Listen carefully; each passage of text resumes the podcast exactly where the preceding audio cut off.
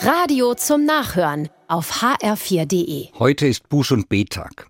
Er findet statt, auch wenn er kein gesetzlicher Feiertag mehr ist. Dennoch feiern evangelische Christen heute Buß- und Betgottesdienste.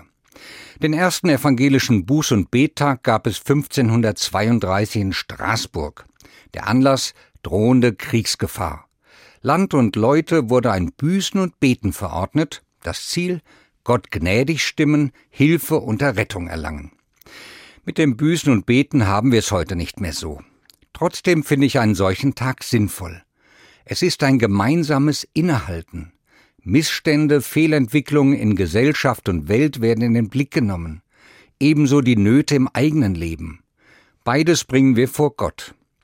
Jedes Jahr gibt es ein Motto zum Buß- und Betag. Trotzdem lautet das diesjährige. Wir erleben im Moment schreckliche Zeiten. Angst macht sich breit, Krieg und Gewalt bedrohen die Welt, die Krisen sind so vielfältig, man könnte verzagen. Das Trotzdem des Buß- und Betags steht dagegen.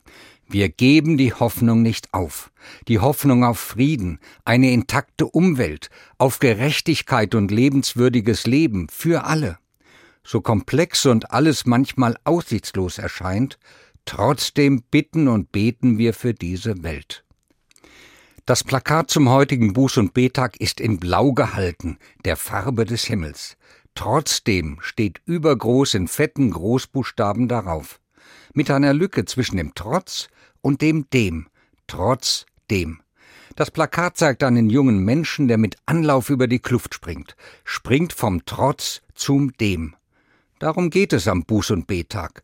Dem trotzen, was zerstört. Gräben überwinden, aktiv werden, auf Gott hoffen. Jetzt erst recht.